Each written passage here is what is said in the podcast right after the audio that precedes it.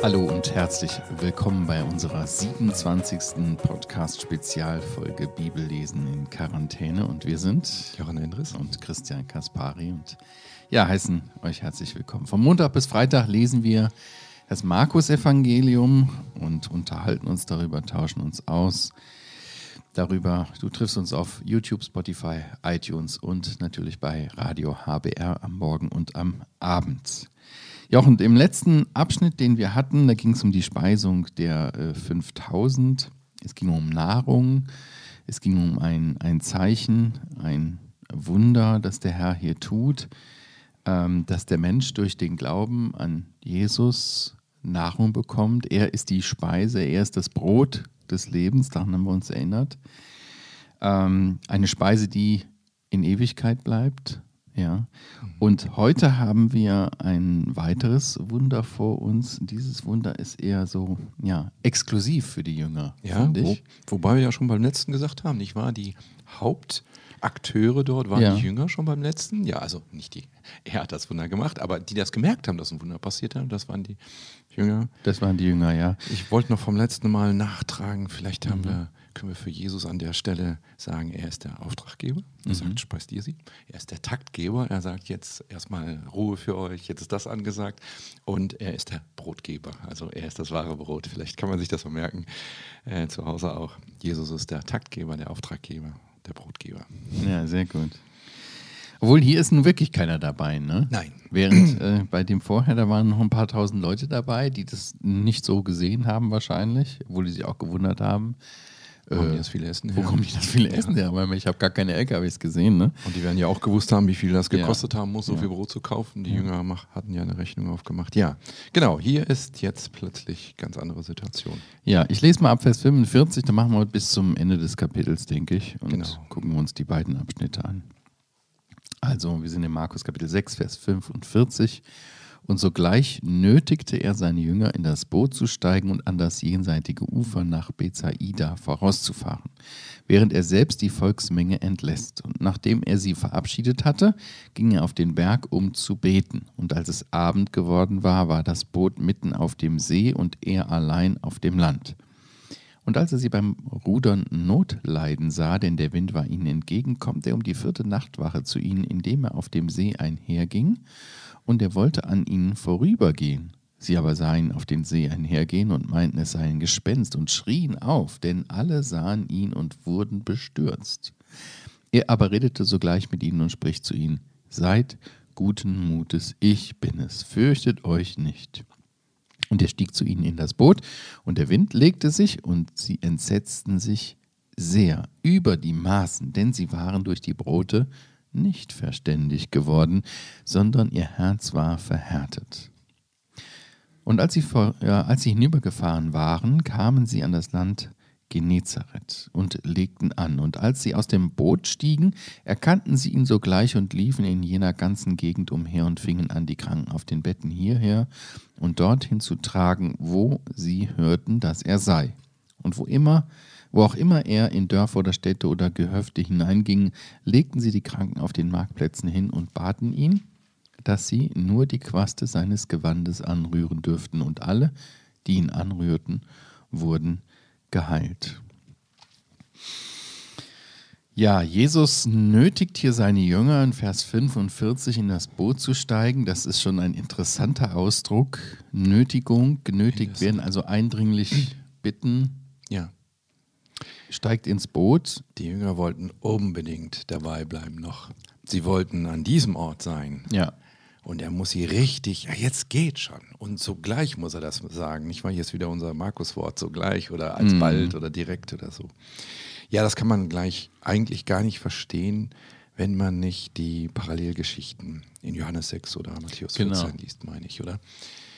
Also, warum Warum ist das hier so? Warum können die Jünger diese tolle Situation nicht genießen? Vielleicht wird es hier schon so ein bisschen angedeutet, aber noch viel mehr in Johannes 6. In Johannes 6 merkt man, dass das Volk begeistert ist. Da sind ja, mhm. hatten wir letztes Mal gesagt, du hast geschätzt 10.000, 12.000 Menschen und die alle werden satt, auch wenn sie das Wunder so direkt nicht mitbekommen haben. Du hast das auch am Anfang gesagt.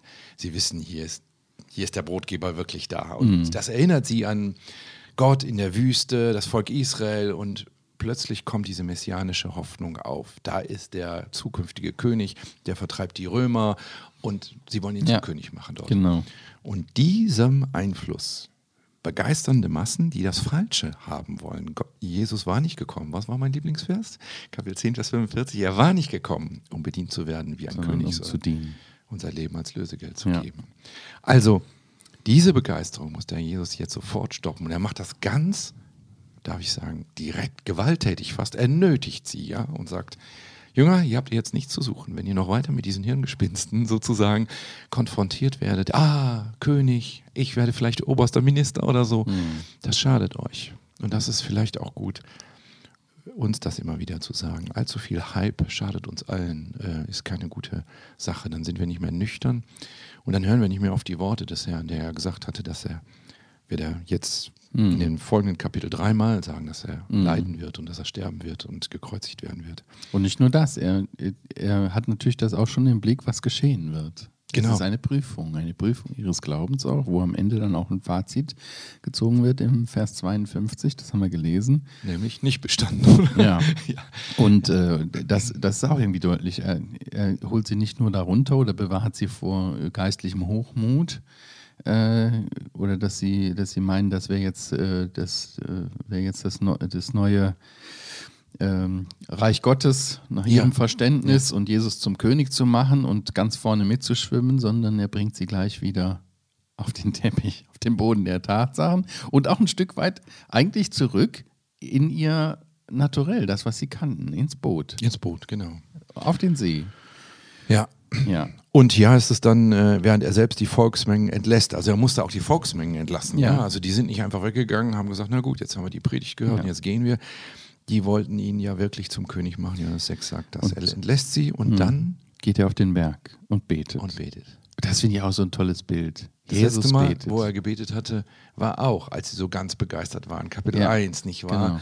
Und hier auch. Er betet. Wofür hat er gebetet? Ja, vielleicht war das auch eine Versuchung für ihn, Mhm. dass er dieser Versuchung natürlich nicht nachgibt. Aber ja, auf jeden Fall war es eine Versuchung für die Jünger. Er hat bestimmt für die Jünger gebetet. Auf jeden dem Fall. Berg, ja. Und das ist schon interessant. Er oben auf dem Berg steht ja auch in Vers 47, äh, Vers 46 dann, nein, wo habe ich es gelesen? Ähm, äh, sie erfahren ging und zu beten, als er mitten auf dem See. Äh, Und er allein auf dem Land. Sie auf dem See und er allein auf dem Ja. Land, Vers 47. Ja. Also diese Trennung sehr, deta- äh, sehr klar. Äh, er ist auf dem Land, er betet, sie sind am Wasser und rudern und haben Not. So eine Geschichte hatten wir doch schon mal, nicht wahr? In Markus Evangelium. Ja. Da war doch auch, da hat er sie doch vorgeschickt, hat gesagt, fahrt ihr schon mal. Er allein auf dem Land, sie auf, im Boot. Was war da passiert? Kapitel 4 ist noch nicht so lange her. Da war dieser Sturmwind aufgekommen und sie haben gedacht, ähm, ja, er schlief dann da in den. Schlief Entschuldigung, in- äh, er war er schlief in dabei. den, er Ja, war ja, dabei, mhm. aber er schlief. Also er war für sie eigentlich nicht dabei. so nicht dachten sie und sie Mhm. machen dann den Vorwurf, hey, du bist, äh, du bist ja gar nicht dabei, sozusagen. Und dann haben wir in Vers 48, als er sie beim Rudern Not leiden sah, denn der Wind war ihnen entgegen. Also Jesus sieht ihre Not. Also ich frage mich natürlich auch, wie sieht denn der das? Weil der war ja auf dem Berg und betet. Ja. Da macht man noch die Augen zu. Das äh, ist eine Interpretation von dir. Die Israeliten Ja, haben durchaus nach oben geguckt, also Ja. haben einfach nach oben. Äh, Aber wenn man nach oben guckt am Berg, dann sieht man auch nicht runter ins genau. Tal. Also, Ja. aber Jesus hat das natürlich im Blick. Er sieht es. Zum einen dürfen wir nie vergessen, wer er auch ist, dass er eben Gott Ja. ist und Gott sieht natürlich.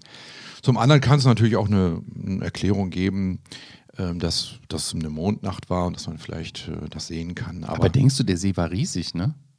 ja, Elf, ja. Was, was habe ich, was hab ich hier nachgeguckt? 21 Kilometer lang, 11 Kilometer breit. Ja. Wenn die da irgendwo mitten drauf rum, ich weiß nicht, ob man da 7, 8 Kilometer gucken kann. Das, ja, aber mitten, mitten auf dem See, Vers 47, muss vielleicht nicht jetzt heißen, hier genau in der Mitte dieses riesigen Mhm. Sees, sondern mitten im See würde ich auch sagen, wenn sich ein Boot mehr vom Ufer entfernt. Ja. Ähm, also mir ist das mal so gegangen, wir sind mal gerudert, Mecklenburger Seenplatte. Oh, das ist sehr schön, da waren wir Sehr auch mal schön. direkt nach der Aber Wende. du, ich sagte, das, da hat, das hat mir keinen Spaß gemacht. Da hatten wir nämlich wirklich ein, ein Gewitter Heftigen- kam auf Also. und dachten wir, ja, komm, jetzt sind wir aber noch gerade oben zum nächsten Ufer und ich habe gerudert, wie ich konnte, ja. Also ich kann nicht gut rudern, aber ich habe alle Kraft gegeben.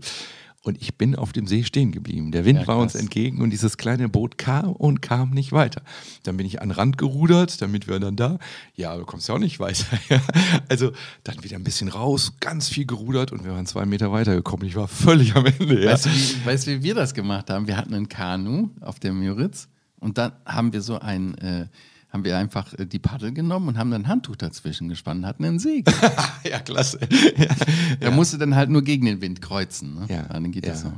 Ja, Aber aber, mit einem Ruderboot gegen Wind. ja, das ist Das ist wirklich, also wenn es nicht so ein windschnittiges Kanu ist und so, dann ja, hast ja. du es wirklich Und schwer. er sieht sie beim Rudern Note leiden, denn der Wind war ihnen entgegen. Also diesmal nicht Todesnot, Ja. Angst, so wie in Kapitel 4, wo, wo wir gesagt hatten, ähm, Vers 35 folgende.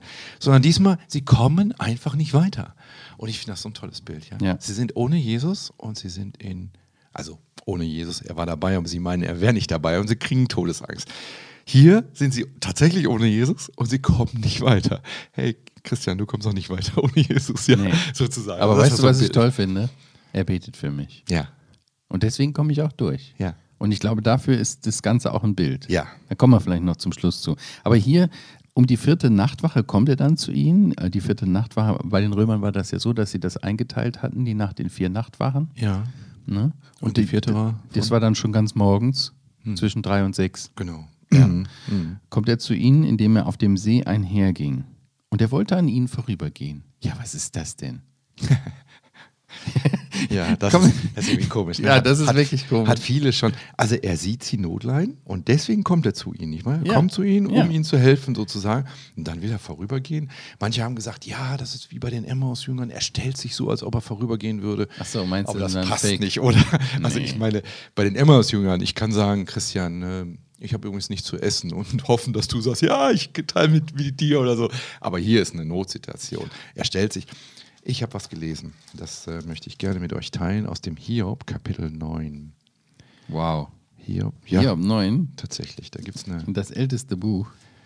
da gibt's eine Stelle, die Gott beschreibt, wie Gott ist und wie wir, äh, wie wir ihm nahe kommen. Hiob 9, Vers 8. Mitten in dieser wunderbaren Beschreibung, wie Gott ist. Er spannt den Himmel aus. Er allein. Hiob 9, Vers 8. habt ihr, ne? Und schreitet auf den Wogen des Meeres. Also Gott ist so, er kann auf den Wogen des Meeres schreiten. Ja? Toll. Und in diesem Zusammenhang, Vers 11, siehe, er geht an mir vorüber und ich sehe ihn nicht. Er zieht vorbei und ich bemerke ihn nicht. Was meint Hiob damit? Er beschreibt gerade die Größe Gottes und dann sagt er, ja, aber er geht sozusagen vorüber. Also ich kann ihn nicht so, wie ich dich sehe, sehen. Gott geht immer nur vorüber. Das hat mich erinnert an 2. Mose 33, habe ich mir extra aufgeschrieben, damit wir nicht so lange suchen müssen. Wo, wo Mose Gott sehen darf von hinten. Und was Der sagt geht an er? ihm Ja, vorüber. Ich gehe an dir vorüber. Ja, ja. Meine ganze Herrlichkeit. Niemand kann Gott sehen und Ja. leben. Oder 1. Könige 19, Elia. Da geht Gott vorüber, aber nicht so richtig. Also es ist nur ein Sturmwind. Also man kann nicht direkt ihn ja, sehen. aber sonst war Jesus doch immer da. Also hier Genau. gegenwärtig und mit den Leuten. Da muss er nicht vorübergehen. Ja. Und jetzt, was ist jetzt hier plötzlich? Hier zeigt sich Gott, wie er ist. Ja, wie Hiob ihn beschreibt. Gott, der auf dem Wogen des, der. Du meinst, dass das nicht Jesus in Menschengestalt war? genau, das ist hier eine. Das ist die Erklärung dafür. würde ich sagen. Das habe ich ja noch nie gehört. Das ist interessant. Mal schauen, was uns unsere Zuhörer dazu sagen. aber es ist nicht von mir. Also nicht, dass äh, jemand denkt, äh, der kommt sich aber klug vor. Hast du auch erst kürzlich entdeckt? Ganz oder was? eben. Ja? ja. Aber ist das nicht ein schöner Gedanke, dass es Mhm. geht hier um die Identifikation von Jesus. Wer ist Jesus letztendlich? Ja, Mhm. er ist ein Mensch. Das haben wir auch gesehen. Das haben die Jünger, das war ihnen auch bewusst. Aber Jesus wird am Ende unseres ganzen Abschnittes, Kapitel 8, haben wir ja gesagt, hört das Ganze auf. Mhm. Da wird der, äh, der Petrus sagen, du bist der Messias, der Sohn Gottes. Und damit sagt er, du bist Gott. Mhm. Und hier ist vielleicht so eine, also die einzige Erklärung, die mir ähm, einleuchtend scheint, warum er vorübergeht. Gott Ja. Mhm. muss vorübergehen an uns. Aber wir sehen, oh, boah, er kann auf dem Wasser gehen. Mhm. Ja? Und das ist was anderes, als wenn er im Boot liegt und schläft. Mhm. Dann ist er ein Mensch. Und dann wundern sie sich, was seine Worte ausrichten können. Aber hier wundern sie sich, ängstigen sich, wer er denn ist. Wer ist denn das, der da auf den Wellen geht? Ja, das ist Gott, hat Hiob schon gesagt, dass Gott auf den Wellen geht und vorübergehen muss, weil er kann nicht ins Boot steigen.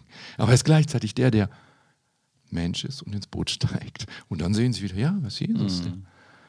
Also Interessant, ja. Und ich finde, das passt auch in das, wie, wie ich das, diesen Abschnitt äh, so eigentlich immer verstanden habe. Das ist ja hier, um das jetzt mal auf uns zu übertragen, dass der Herr Jesus, wir sind in dieser Welt und da sind ganz schön viele Stürme. Und der Wind ist uns oft entgegen und wir rudern, wir, Und wir strengen uns an und kommen nicht vorwärts. Aber ich darf wissen, er, der hohe Priester, betet für mich. Er setzt sich ein für mich. Und er ist auch derjenige, der mich durchbringt. Ich finde es nämlich noch schöner im Johannesevangelium, wie die Geschichte dort beschrieben ist. In Johannes Kapitel 6, Vers 16 bis 21. Da endet es in Vers 21 mit, Sie wollten ihn nun in das Boot nehmen und sogleich war das Boot am Land, wohin sie fuhren. Also dieses sogleich, das ist auch ein Wunder. Ja. Sie waren erst mitten auf dem See, Jesus steigt ein nach dem Sturm, das beruhigt sich alles und zack sind sie am anderen Ufer. Ja. Und das hat auch was mit unserer Zeit hier auf der Erde zu tun. So habe ich gedacht, könnte das auch für uns Ja. bedeuten. Wir gehen über diese Erde, wir wissen, er betet für uns und doch ist er da. Wir sehen ihn aber nicht. Ja, Ja? absolut. Wir sehen ihn nicht und doch ist er da und Ja. er sorgt dafür, dass wir sogleich am anderen Ufer kommen. ankommen. Ja. Nämlich wir kommen ans Ziel und er verbirgt sich auch Ja. dafür. Ja. Vielleicht kann man auch noch darauf hinweisen, was, was hier steht, wie er sich vorstellt. Wo du gerade Johannes Evangelium sagtest, fiel mir das noch ein, äh, dass er, dass er sagt, Vers 50, seid guten Mutes, ich bin es, fürchtet euch nicht. Dieses Ich bin Mhm. es ist eigentlich im Griechischen Ego Aimi, das kennen wir aus dem Johannes Evangelium. Da steht dauernd, ich Mhm. bin das Licht, das Brot und so weiter. Und ich bin, der ich bin, ist der Name Gottes im Ja. Alten Testament. Hier zeigt Gott seine Größe, zeigt, wer er ist, ja. Ja. Und er steht auf ihrer Seite, er hilft ihnen. Sie kommen nicht voran, er hilft ihnen, sie kommen jetzt voran. Warum denken Sie, dass es ein Gespenst ist? Einfach weil es ungewöhnlich ist, kann ja kein Mensch sein, der dort herläuft. Genau, genau.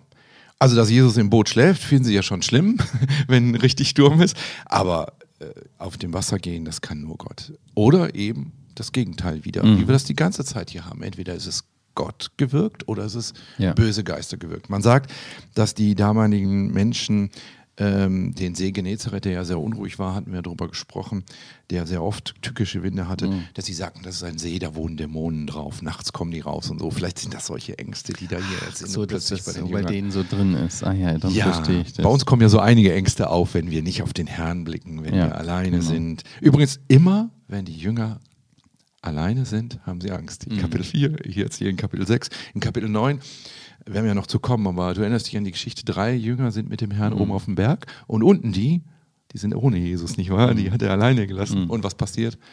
Ja, sie offenbaren ihren Unglauben. Er muss sie äh, tadeln. Jesus hat es ihnen auch gesagt. Ne? In der Welt habt ihr Angst, aber seid guten Mutes. Ich habe die Welt überwunden. Ja. Also wir brauchen uns nicht zu fürchten. Fürchte dich nicht, sei stark, sei mutig. Ja. So, und dann sagt er ihnen das auch, ne? Seid guten Mutes, ich bin es, fürchtet euch nicht. Boah. Da offenbart er sich, ihnen wird klar, wer da ist, der bei ihnen da ins Boot steigt und sich sogleich der Wind legt. Sie entsetzten sich über die Maßen. Sehr Wieder über die- Maßen. Wieder diese. Dieses Verrücktwerden, dieses, ah, das kann man mit dem Verstand ja nicht Ja. greifen, was wir schon so öfter hatten. Und dann, die, und dann geht es weiter, denn sie waren durch die Brote nicht verständig geworden, sondern ihr Herz war verhärtet. Und das finde ich schon krass. Ja, das ist auch Echt? wirklich, hier kommt ja mal der Markus zum, zu Wort, nicht wahr? Das ist ja ein Kommentar Mhm. Ja. des Evangelisten. Ähm, interessant, dass er das hier so festhält, aber wir werden sehen, er wird das in Kapitel 8 auch nochmal sagen. Da wird der Herr das sagen. Ihr seid immer noch nicht verständig geworden. Mhm. Ja. Habt ihr denn immer noch nicht verstanden? Und das ist natürlich für uns Leser eindringlich. Nicht damit wir jetzt sagen, oh, ich bin ja klüger als die elf Jünger oder, oder die zwölf, wenn man den Judas miterzählt, sondern damit, dass man sagt, wie viel muss der Herr uns eigentlich zeigen von seiner Größe, von dem, wie er uns bewahrt, wie er uns weiterführt und so weiter, bevor wir denn endlich verstehen. Eigentlich ist das ja so einfach zu lesen, oder? Wir sagen, ja, das war der Herr, das ist eben Gott, der kann auf dem Wasser gehen. Aber puh, auch in unserem Leben, oder? Muss man manches Mal sagen, wie viel haben wir verstanden von der Identität Jesu? Tja, also nicht zum Naserümpfen der Vers 52 hier. Nee, absolut nicht. Ich habe hab mich auch gefragt, wenn die so dort auf dem, auf dem Wasser unterwegs waren und so gerudert haben und Not litten, wie der Herr das beschreibt, wie es ihnen da erging, was sind denen für Gedanken durch den Kopf gegangen, ja? Hat er uns jetzt hier alleine sitzen lassen? Denkt ihr nicht an uns? Warum ist er nicht da? Warum hat er uns weggeschickt? jetzt kommen wir um. Also lauter solche, solche Zweifel und Gedanken haben, Ja. haben, sie, haben sie sicherlich äh, beschäftigt. Und dabei noch diese körperliche Erschöpfung. Also das kenne ich von meinem, wenn du wirklich hart gerudert Ja. hast, dann du bist echt am Ende. Du denkst, Genau. ich kann nicht mehr, ich kann jetzt keinen Paddel mehr irgendwo reintauchen, das geht nicht. Ja. Mhm. Die waren sicher emotional, körperlich völlig am Ende. Und das, wo sie gerade eben auf der Höhe waren, ich war Mhm. bei der Speisung der 5000, da macht es ja Spaß, Jünger zu sein. Ja, so. ja, und dann ist Jesus immer noch da und sagt immer noch, hab Ja. doch Mut, fürchte dich nicht. Was haben Sie, was hätten Sie verstehen sollen durch äh, die Brote, durch die Vermehrung der Brote, dass er doch sorgt, dass man doch auf ihn vertrauen kann, dass er doch Speise gibt. Oh, und dass er Gott sein muss. Weil Ja. so sorgen, so versorgen, aus dem Nichts etwas schaffen. Also aus fünf Broten kann man nicht. Ja. Und jetzt so für, für uns und unser Leben hier auf dieser Erde, auch heute im Jetzt, im Jahr 2020, heißt es doch auch, wir dürfen ihm vertrauen. Und ich muss mich schon fragen, oder wir müssen uns fragen auch, was heißt denn das? Wo ist mein Herz verhärtet? Wo ich nicht bereit bin, ihm auch in diesen schwierigen Zeiten, jetzt durch Corona-Krise und so weiter, und welche Krisen da noch alle kommen werden, ähm, nicht bereit bin, ihm zu vertrauen und zu sagen, ja, ich weiß, du bist Herr, du hast die Macht und du wirst eingreifen, du wirst es irgendwie gut machen. Am Ende wird alles gut, sagt unser Kollege immer, ne? Ja. Ähm, weil er gut ist und Gutes tut und es gut zu Ende führen wird. ja. Du Und- bist der du bist. Du änderst dich nicht durch Corona-Zeiten. Du bist der Ewige, der ich bin. Und der bleibt, ich bin. Ja. Ich bin der ich bin. Ich vertraue dir. Auch Ja. wenn es gerade irgendwie nicht weitergeht und Ja. irgendwie ganz, ganz schwierig ist. Und wir dürfen wissen, dass jeder, der glaubt, auch ankommen wird. Ja, äh, Jochen, wir haben, wir haben schon Zeit. Lass uns den letzten Abschnitt noch anschauen. Also sie fahren dann hier hinüber zu dem äh, Land Genezareth, legen dort an und äh, wieder kommen die ganzen Menschen an, Kranken werden hergelegt, hergebracht. Das ist auffällig. Ne? Über, von überall kommen sie und bringen die Kranken auf Betten hierhin und dorthin. Und sie hören dann, wo er ist und dann kommen sie wieder dahin. Hat wahrscheinlich äh, mehrere Tage auch gedauert. Ne? Ja, ich denke, dass hier eine ganze Zeitspanne, Zeitspanne. Mhm. zusammengefasst wird, dass er überall umherging. Also, dass der Jesus wirklich viel unterwegs war. Denn überall, dann muss man auch überall gewesen sein, wenn das hier so stehen Ja. kann. Und auch das sagt uns etwas über den Charakter von unserem Herrn Jesus, ja. Dass er wirklich der gute Hirte ist, dass Die er Barmherzigkeit. nicht barmherzig ist, Ja. ist genau, ist, er barmt sich über die Leute, er stellt sie wieder her, ähm, er befähigt sie wieder zu einem normalen Leben. Ja. Was mir noch dabei ähm, wichtig ist, vielleicht mal an der Stelle zu sagen, dieses Wort hier, womit unser Abschnitt aufhört und die ihn anrührten, wurden geheilt. Dieses Wort für Heilung, ähm, dass man das auch über, äh, übersetzen kann mit Rettung. Also, dass das doppeldeutig ist, dass das genauso benutzt wird für Krankheiten, die geheilt werden, wie für Menschen, die gerettet, errettet werden. Soter ist der Heiler, der Retter, der Heiland ist das in alten Übersetzungen, kommt das zum Ausdruck. Das heißt, diese Doppeldeutigkeit, die wir hatten in Markus, wer krank ist, geht zum Arzt, wer gerettet werden will, geht zu Jesus. So, diese hatten wir ja. Die ist tatsächlich immer auch mitgedacht. Also es geht dem Herrn nie nur um die körperliche Seite. Also wenn man das hier so liest, denkt man, ja, dann war er ja offenbar ein sehr erfolgreicher Arzt. Aber denkt dran, dieses Wort für heilen heißt auch retten. Das war sein eigentlicher ähm, Auftrag. Äh, Ja. Ihm ging es nicht darum, nur irgendwelche Viren zum Beispiel ja, zu was, bekämpfen. was, was hilft es auch, wenn ein Mensch äh, wiederhergestellt ist, doch trotzdem auch mit gesunden Armen und Beinen und was weiß ich, was vorher krank war, äh, geradewegs in die Hölle marschiert. Ne? Genau. Das hilft ja gar nichts. Und was hilft es dir, Coronavirus zu überleben, aber nicht in dieser Zeit Jesus besser kennengelernt zu haben? Dann hatte das nicht den Sinn, oder? Das ist der letzte Sinn, dass ja, wir. das ist das Wesentliche, worauf es ankommt, Jesus Christus kennenzulernen und ihm zu vertrauen, ihm zu glauben und auch zu wissen, dass er es gut macht und durchbringt. Das war ein gutes Schluss- Schlusswort. In diesem Sinne verabschieden wir uns hier in dieser Folge von euch. Vielen Dank fürs Zuschauen.